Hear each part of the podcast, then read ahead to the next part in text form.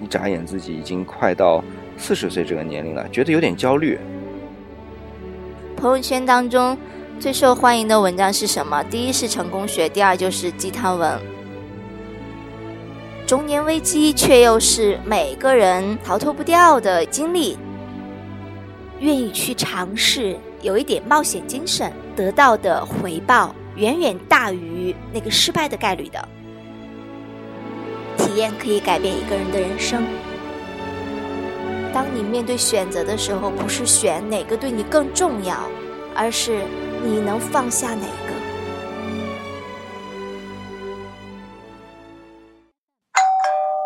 无聊，有聊，无聊，有聊，无聊，有聊，无聊，不有聊。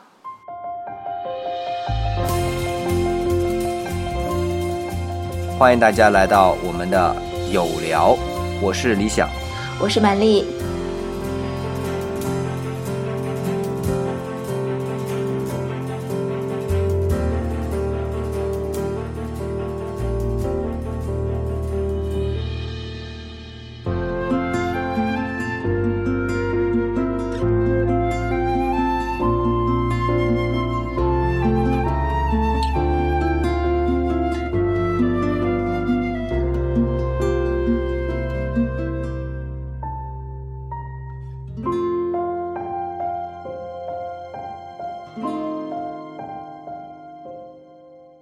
今天啊，还是继续我们的有聊节目。我们的嘉宾呢，也依然是我们的满丽老师。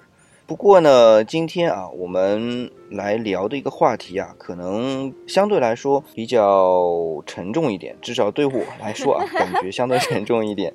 呃，为什么呢？其实还是从满丽老师的上次那一篇公众微信号开始，呃，一个三十岁人给你的提醒。那我相信写这篇文章的时候是满丽老师自己的一个感受啊，但是理想阅读的时候，这个感受呢是觉得站在一个过来人的角度来看这些事情。理想其实是已经迈过三十岁很长时间了，现在都已经站在四十岁这当口了，所以呢，看着三十岁的这些内容的时候，是回想当年。所以觉得还是蛮沉重的，一眨眼自己已经快到四十岁这个年龄了，觉得有点焦虑，我或者说觉得，哎呀，这时间已经过了那么多了，自己好像这事儿也没干，那事儿也没干，然后自己觉得，哎呀，这个也要干，那个也要干，这种就心里有点抓狂，或者说有点慌这种感觉。所以呢，今天想就逮着满老师啊，也 想就着这个话题想聊一下，看看这样的一种状态，就以理想现在这样一种状态，有什么办法能够更好的去调整，然后来应付接下来的人生，对吧？呃，毕竟我们现在说起来，按国家规定的啊，六十五岁退休的话，还有二十多年。这二十多年，我们也不能就这么一直生活在这样的一个状态下面吧，否则的话，的确也觉得自己可能发展的就放不开手脚了，就等于说是。刚刚听到我们的李主播跟我们谈这个话题的时候，与那个声音当中的狰狞啊，那个挣扎啊，狰狞，挣扎是肯定会有的啦。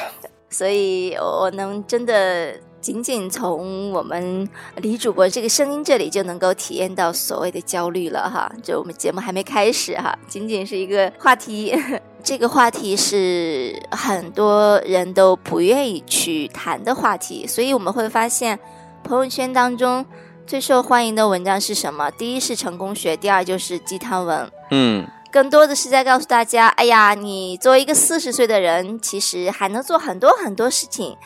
更多的是，我觉得这种安抚让大家可能更安心。而而我们今天所谈的中年危机，的确，我相信让很多人都会 很焦虑、很挣扎。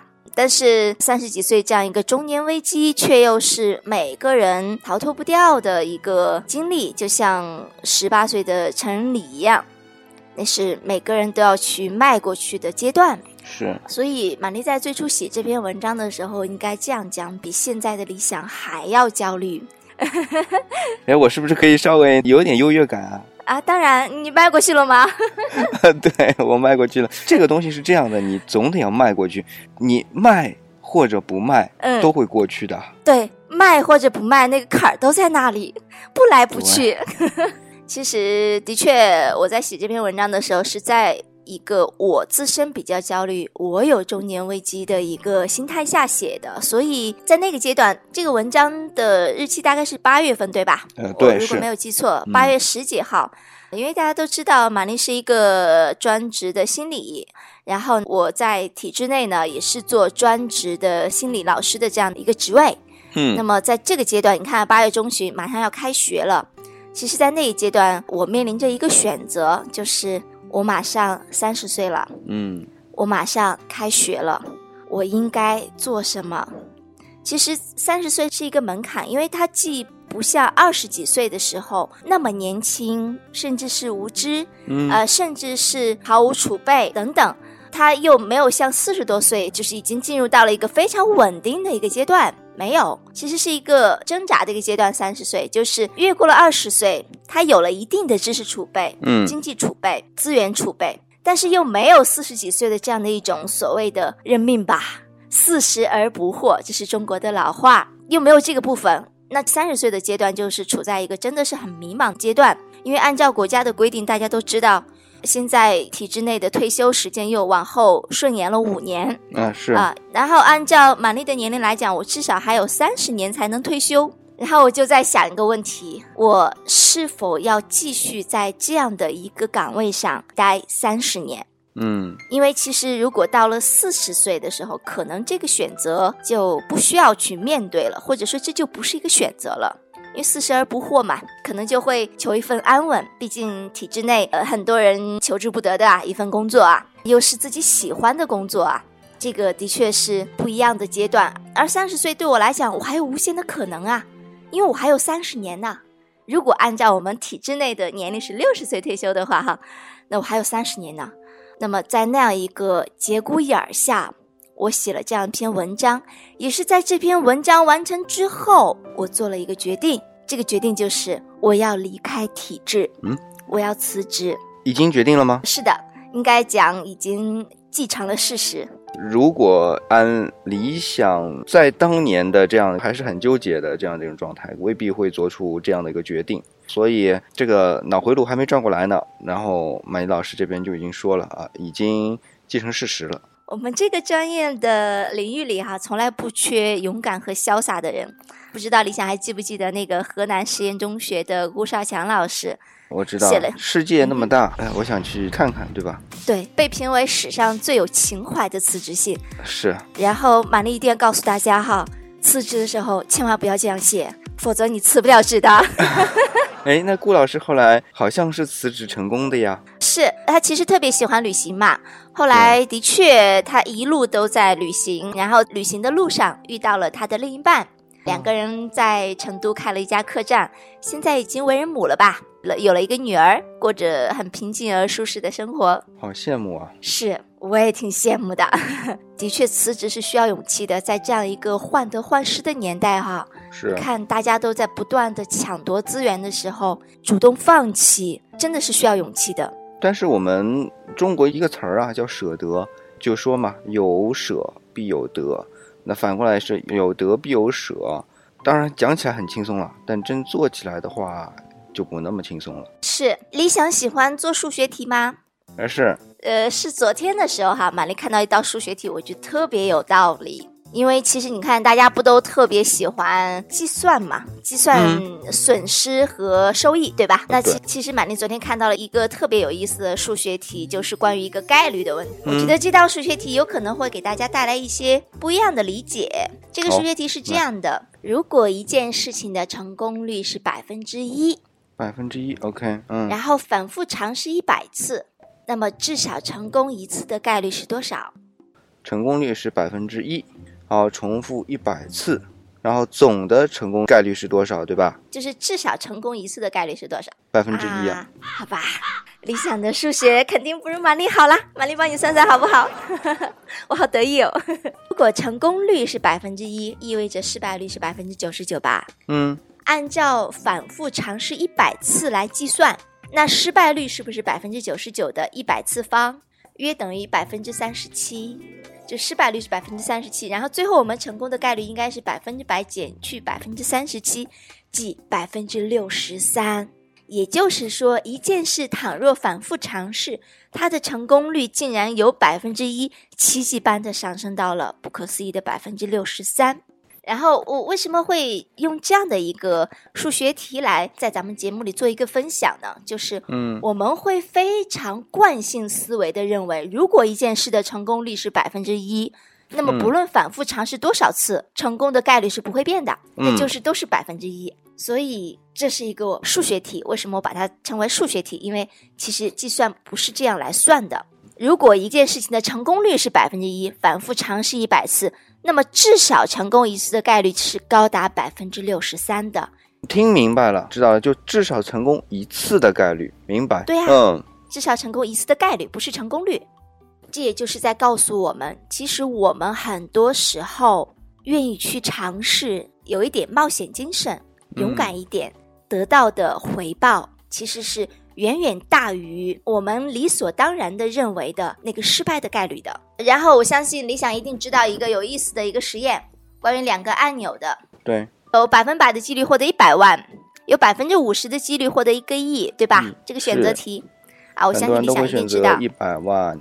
因为他们无法忍受百分之五十的几率是什么都拿不到的。但是，假如你可以拥有这个选择的权利，哈，我们选择了绿色按钮，有百分之五十的几率获得一个亿。其实，你可以将价值五千万的选择权卖给一个更有承受能力的人，甚至两千万卖给他，然后实际上你能得到的收益是远远大于一百万的。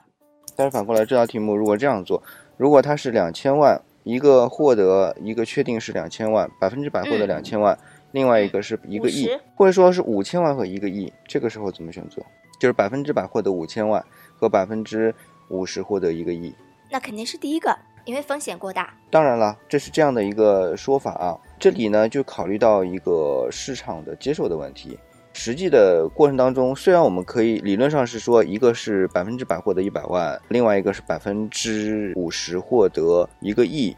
那然后呢，我们把这个百分之五十一个亿的这个机会拿下来，然后把它折价，要比它的这个几率要低得多的这样一个价格去出售。当中的差价呢，其实是和一百万的这个差价都是可获利的区间嘛，我们可以这么说。但是呢，还有这样一种做法，就是当你如果寻求不到这样的一个市场的时候，是，因为如果大家都觉得我宁愿去选择稳定的获得一百万，而不是说我花比如说一千万去尝试是不是能能达到一个亿，或者两千万拿到一个亿这样的一个情况下面，那很多人都会这样的选择，可见这个市场相对比较小的，你要去找到这样的一个市场也是比较小的。另外，我们还有另外一个实际上的问题是，这个机会并不是一直都给你的，也就是说，我们如果真的在市场上去打拼，其实是，嗯，这是一个窗口期，过了这个窗口期，什么都没有了。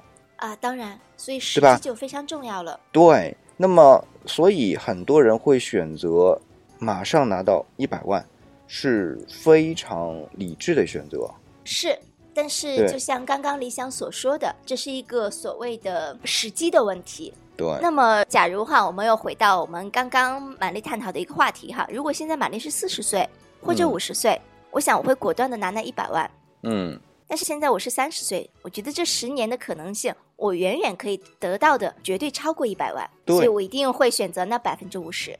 理想如果是这样的想法是不一样的。反过来，比如说我都已经五十岁了，那我就会直接就尝试那百分之五十一个亿的，没有无所谓啊，这是不理性的。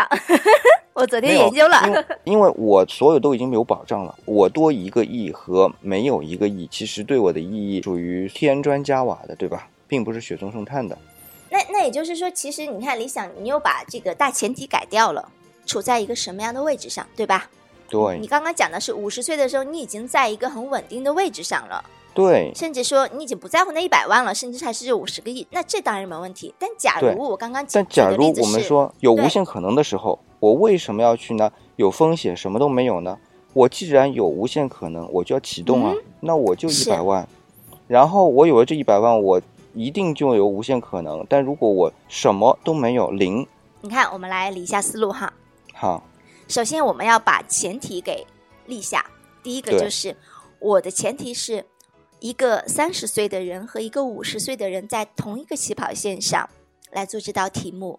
那么到底是选一百万还是选一个亿？那么作为一个三十岁的人，我认为很明智的选择是应该选那个一个亿的概率，因为他还有很多的机会，他需要这次冒险的经验。这个经验的价值远远大于这次的成功或者是失败，因为他的未来的人生还有三十年，甚至四十年，甚至五十年可以去走。这是第一个观点。那么第二个前提还是在三十岁和五十岁的人在同一个起跑线上。作为一个五十岁的人，应该怎么选择？我想应该果断的选择那一百万，因为作为一个五十岁的人来讲，从现实角度来讲，不论是身体、精力还是接受能力各方面，嗯其实都已经很难再有更多的突破。那么，我还是借用我们心理学的一个理论，知道中国有句老话叫“三十而立，四十而不惑”。心理学的理论是所谓的“江山易改，本性难移”。如果在之前的五十年他都没有一个很好的机会嗯让他做到一个位置的话，那么未来的三十年和二十年其实对他来讲是一样的，没有太大意义。那不如果断的收入这一百万在口袋里，对吧？是还有保障。这个大前提是两个人在同一起跑线，对吧？我同意五十岁的这个选择，但我还是不同意三十岁的这个选择，因为我是觉得三十岁人生是有很多可能性的。如果我们要有进一步的发展，很果断拿到第一桶金是很重要的。有了第一桶金，你的任何可能性才有可能发展起来。如果没有第一桶金，所有的可能性都是白搭。你看，理想的思维就在于一个你已经是一个接近四十岁的人思维方式了。什么意思呢？你除了钱什么都不缺了，就是我现在只缺启动资金，我不缺经验，我不缺机会，我也不缺巴拉巴拉巴拉那一大堆，对吗？但是可能对满丽来讲，满丽现在因为所处的年龄阶段是三十岁，所以我明白一件事情，就是在这个年龄阶段，钱真的不是最重要的，最重要的是学习能力，是生产力，是你是否有一个很好的机会，而这个机会是让你可以更好的成长，拥有更开阔的视野和所谓的格局，嗯。而这个价值是远远大于一百万的。比如说，你还站在这个角度，你什么都没有的情况下，你选择一个亿和选择百分之五十的一个亿和百分之百的一百万，我还是建议会选择百分之百的一百万。对啊，你刚刚也讲了是一无所有啊，对这是个大前提啊，就是我们还是要框架的，就是讨论问题。对，就是一无所有嘛。一无所有的情况下面，我还是会选百分之百的一百万的。但前提是现在不是一无所有啊。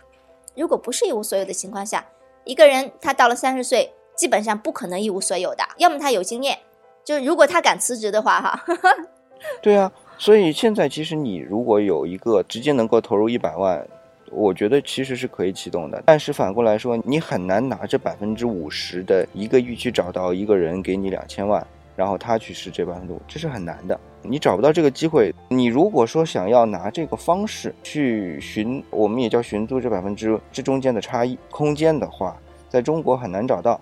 那你既然没有这样的机会去找到，如果说啊，反过来打个比方吧，就比如说我，我有这样的一个机会，我肯定会找人去合作。那我还真有可能去找百分之五十和百分之五十一个亿的，因为我觉得我能找得到。但是我你拿到，你不一定能找到一个人能给你啊。是。但是我我会觉得这个经历可能不止一百万，这个经历你怎么就拍一下嘛？前提是我觉得我不缺一百万，但这个经历我是缺的，缺信吧。你觉得缺的是这个得到或者失去，是这样的一个大的数字的情况下面的一个心理承受。呃是一场体验，而这场体验绝对可以影响一个人的未来。这场体验它的价值绝对超过一百万，这是我给它的估值。为什么我有这个自信讲这个话？嗯是因为我在接受分析嘛，而其实我每天也在给别人做分析，然后啊，我的老师也在给我做分析。我最大的体验是，体验可以改变一个人的人生，这是一百万买不来的。只给了你一百万，你如果没有这场经历，OK，后期你还是会失败的。这是我最大的体验。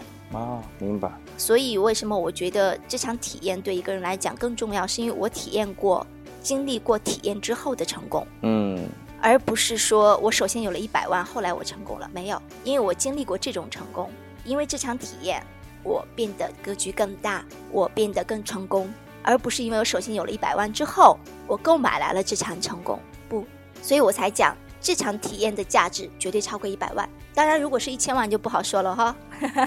对，这是一百万和一个亿的差异，中间差了两个数量级，但是加了一个百分之五十概率，对吧？所以是我，我会博这百分之五十的。就是那我是站在这样的一个角度，理想是非常赞同马尼老师这样的一个选择，这种体验是非常重要，特别是这种当你获得一定的资源，然后再去进行寻找。有人愿意接受这百分之五十的概率能拿到一百万，并且愿意出一个亿，然后并且愿意出你两千万的这样的一个人，这样的一个体验，的确是站在以理想想来，在三十岁这样的年纪，如果能去尝试这么一次，的确这个体验是非常值的。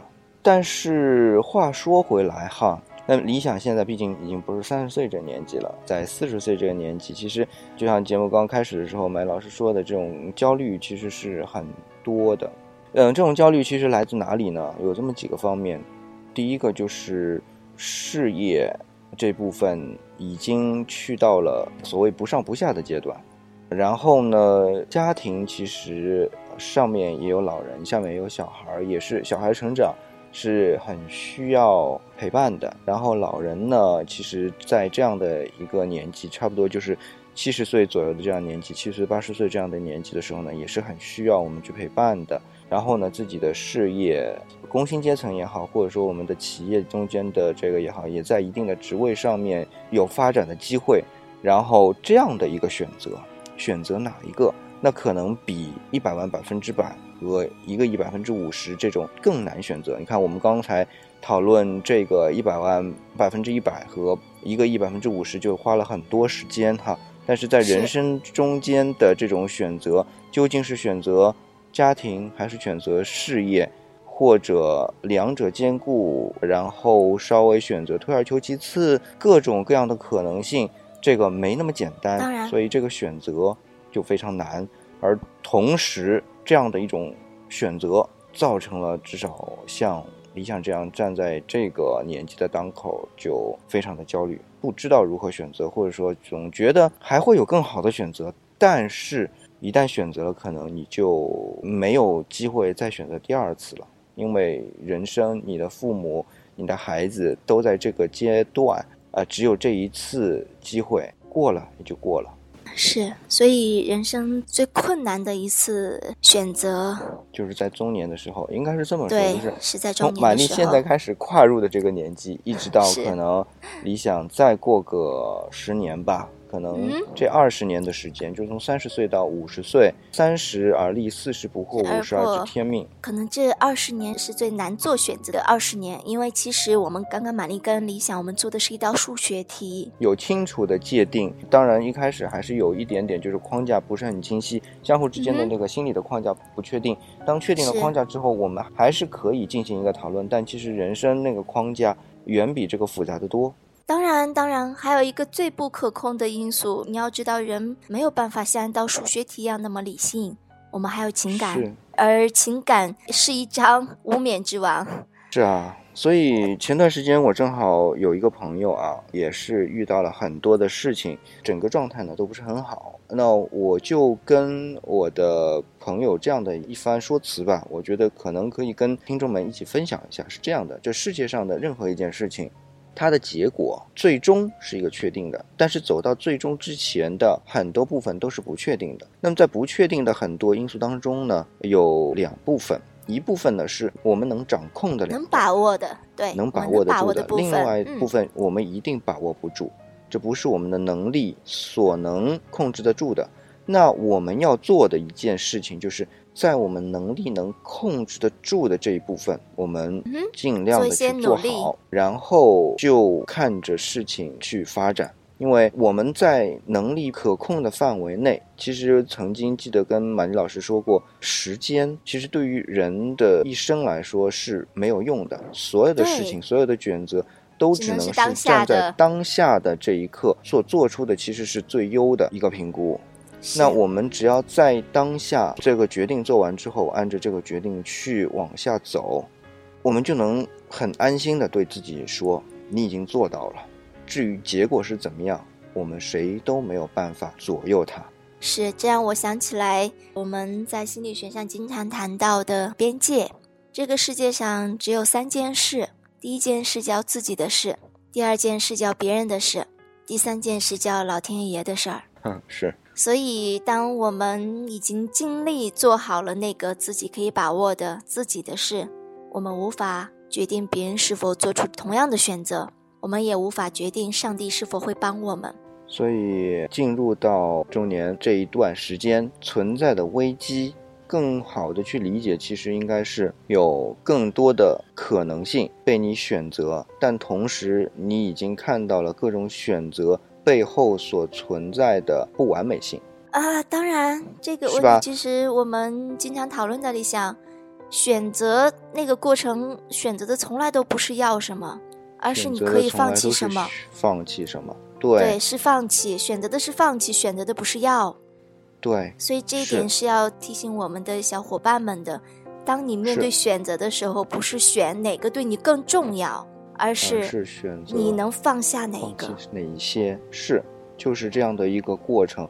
而我们原来的教育当中，我们原来的很长的一段时间，世界观、人生观、价值观都是在我要获得什么？哎呀，这个阶段应该是在十八岁之前。对，那么基本上十八岁之后就是丧失了。所以我们说。到了中年的这个阶段，我们整体的这个概念要调整过来。你要知道，你要面对一个事实是，你要不断的丧失，而你只是选择你去丧失的是哪一部分。在这个阶段，你选择丧失哪一部分，也就是获得另外的一部分。然后你随着时间的推移，其实你不断的去选择，我先失去哪里。所以在进入中年危机之前，我觉得是不是要推荐大家先去买一杯桑茶呀？哎，顺便说一下，我们桑茶的那档节目是非常火啊，但是在上海桑茶这个店好像已经关掉了啊？真的吗？是我好像看到这个新闻，能说大家是多么不愿意去面对丧尸啊？是，所以我们再次做这样一档节目。进行一个讨论，当然也是理想自己趁这个机会重新理一下思路，但同时也是跟小伙伴们再次说，就我们的接纳丧失的这样一种心理准备，特别是进入到中年之后，这样的一个心理准备一定要调整好，否则的话，这个中年的危机、中年的焦虑就会变得非常难接受，是非常难接受，是。今天呢，我们暂时告一个段落。其实聊到后来，还是觉得挺沉重的。毕竟要调整这件事情，接受也是挺难的。当然，所有的改变、所有的变化，都是一种丧失，丧失的过程。所以，丧失的过程，这个过程当然和丧失一样很痛苦。关键是阅历到了一定的阶段的时候，会看到更多的丧失的可能性。就是痛苦乘上痛苦是痛苦的平方。这个我们每个人都得做好心理准备，那才能真正的在这个阶段把自己的人生控制在一个相对平稳的状态。是的，所以接纳吧，小伙伴们。要知道，接不接纳，丧失都一定会发生。而直到生命的最后那一刻，我们失去了自己，我们这一生就结束了，从而取代的是一个新的生命的到来。其实，我们的丧失，也就是意味着。另外一个新的开始。对，我们从大自然中走来，又回到大自然当中去。那么，让生命的春夏秋冬恣意的发生，自己的落地。当那最后的神圣的时刻到来之时，可以安详的回忆这一生，让花开花落，冬去春来，新的生命就又开始生长了。啊，是啊。如果用佛教的话，就是一个轮回，但我们还是要面对。那好，今天呢，我们就暂时聊到这里。在结束之前呢，我们还是照例啊，要安利我们的联系方式。玛丽老师，要不你先来？呃，好，这样，呃，玛丽把自己的微信号留给大家吧。如果大家谁愿意跟玛丽私下交流的，呃，那欢迎大家加我的微信，满丽的微信号是满丽的全拼加上零五幺六。那理想呢，就留一个 QQ 号啊，QQ 号是二二六四三二六九二五。那老听众呢，当然知道我们还有一个交流群啊，叫理想主义者们，群号呢是幺零三三二六四五六，也欢迎大家来加入。那今天的节目呢，就到这里，我们下期再见。谢谢大家，再见。